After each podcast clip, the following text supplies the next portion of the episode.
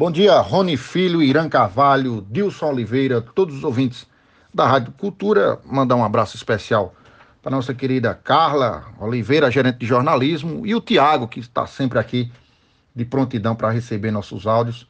Cumprimentar, no, por fim, o, a, a, razão principal da Rádio Cultura, que são seus ouvintes. E um abraço também especial a todos que fazem a técnica. O nosso comentário hoje, a nossa análise é sobre a, a divisão dos bens adquiridos durante a união estável e a, a, previsão de como é que se procede, como é que se processa isso. Mas antes disso, Rony e ouvintes, é importante a gente tecer alguns comentários de quais os tipos de relacionamento, de casamento que caracterizam e a divisão de cada um. O casamento civil, naturalmente, é a união de duas pessoas que estabelecem a comunhão plena de vida com base na igualdade de direitos e deveres. Ele pode ser realizado pelo cartório de registro civil né, com o processo se inicia com a habilitação do casal por meio de uma análise documental e a publicação das chamadas proclamas do casamento na imprensa local e no mural do cartório.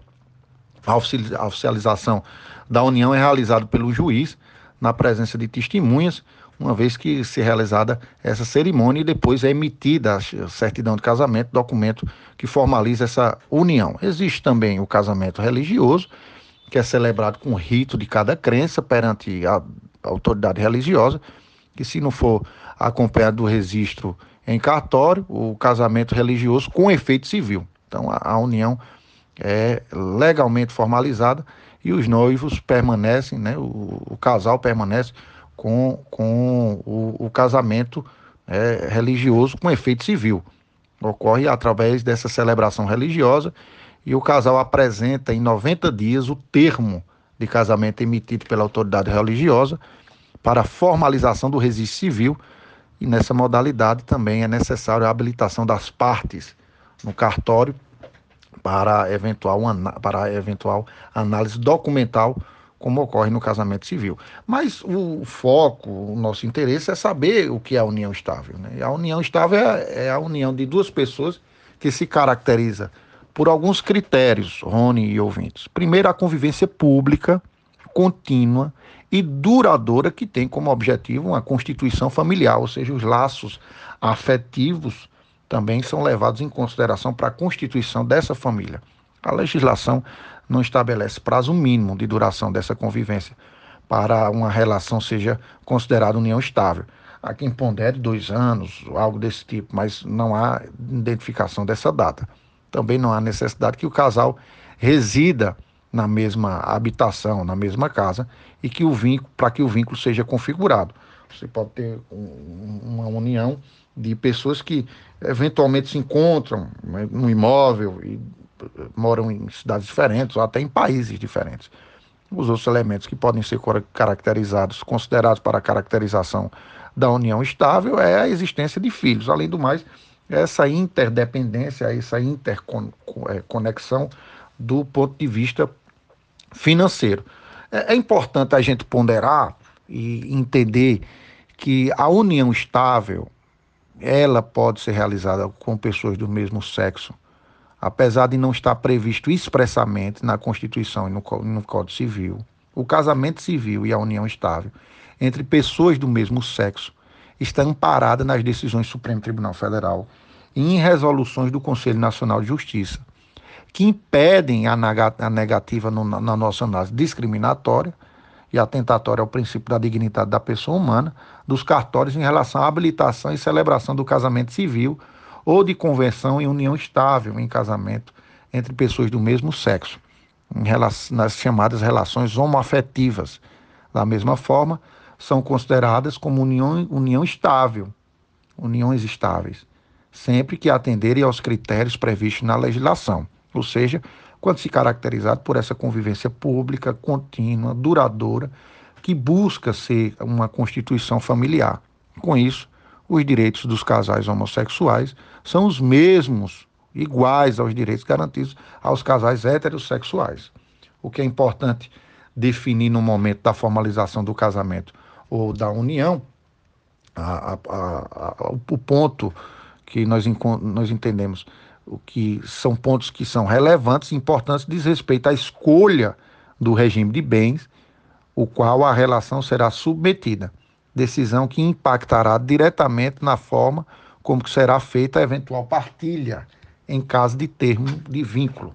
Então, se a gente fosse definir essa primeira situação, quais, quais são os regimes de bem?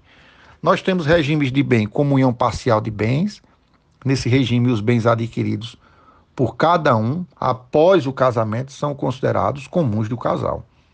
E no caso de separação, serão partilhados de forma igualitária entre os dois, independentemente de quem tenha contribuído para a sua aquisição ou não. É aquela ideia de que não, eu adquiri um imóvel, a casa, mas eu gastei mais, mas independe disso. Foi adquirido na constância do relacionamento, do casamento, da união estável, então vai ser partilhado em, em, de forma igualitária, independentemente dessa ideia de quem contribuiu mais ou não. Ou que cada um, eventualmente, aí nesse, nesse elemento, cada um possui antes da, da união, né, é, pertence na posse exclusiva das partes. Essa modalidade é adotada como padrão nas relações de união estável. Ou seja, o casal que optar por outro regime deverá formalizar a opção por meio de escritura pública ou pacto antinupcial no casamento, ou de contrato em cartório no caso de união estável. Um exemplo dessa opção de regime ocorre quando um casal adquire um imóvel durante a vigência do casamento. No caso de dissolução do vínculo, a propriedade deverá ser partilhada, devendo seu valor ser dividido de forma igualitária entre os dois independentemente de quanto cada um tenha contribuído para a sua aquisição. Nesse regime, porém, alguns bens que, embora passam a integrar o patrimônio do casal durante o casamento, não serão partilhados, como aqueles que forem doados ou apenas doado apenas a um dos cônjuges, ou os que são resultados de herança ou proventos do trabalho de cada um ou do seu uso pessoal. Aí nós temos a outra forma de, de divisão de bens, que a forma de regime de bens, na verdade, é a comunhão universal de bens.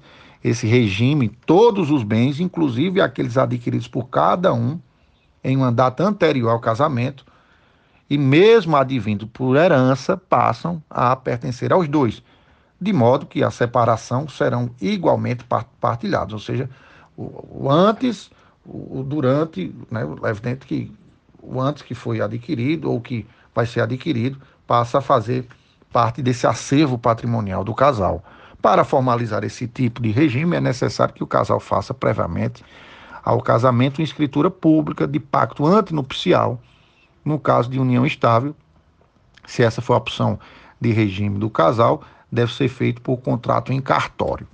Nós temos depois a, a separação, a separação total de bens, e aí um regime que não é tão comum, tanto os bens adquiridos antes do casamento ou da união, quanto os bens adquiridos por cada cônjuge ou companheiro durante a convivência do casal, permanece na propriedade individual de cada um, do casal, das partes, não havendo a divisão de patrimônio em caso de separação. Assim como na comunhão universal de bens, é necessário para a escolha desse regime que o casal realize o pacto antinupcial no cartório, previamente, antes do casamento, ao contrário ou, ou ao contrário do, do, que se colocou é, num, num, que diz respeito à comunhão parcial de bens, de bens, também é necessário esse pacto antinupcial ou também o contrato no cartório, no caso de, de união estável. Esse tipo de regime, porém, é obrigatório nos casamentos maiores de 70 anos ou com menores de 16 anos de idade. Nós depois temos é, por fim de fazer a menção, a participação final nos aquestos, que nesse regime cada cônjuge pode administrar livremente os bens que estão em seu nome enquanto o casamento durar, ou seja, os cônjuges podem se comportar como se tivessem casado sob regime de separação de bens. Porém, quando o casamento acaba por divórcio ou por morte, os bens serão partilhados conforme a regra da comunhão parcial de bens. Portanto, é um regime semelhante à comunhão parcial de bens, na medida em que a divisão do patrimônio na separação considera apenas aqueles adquiridos durante a vigência do casamento. Esse regime permite que cônjuge, a cônjuge maior autonomia para a administração dos seus respectivos patrimônios.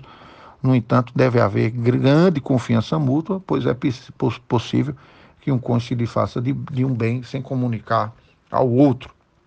Nós temos é, algumas questões relacionadas à união estável, também ao casamento, né, no que diz respeito à alteração de nome.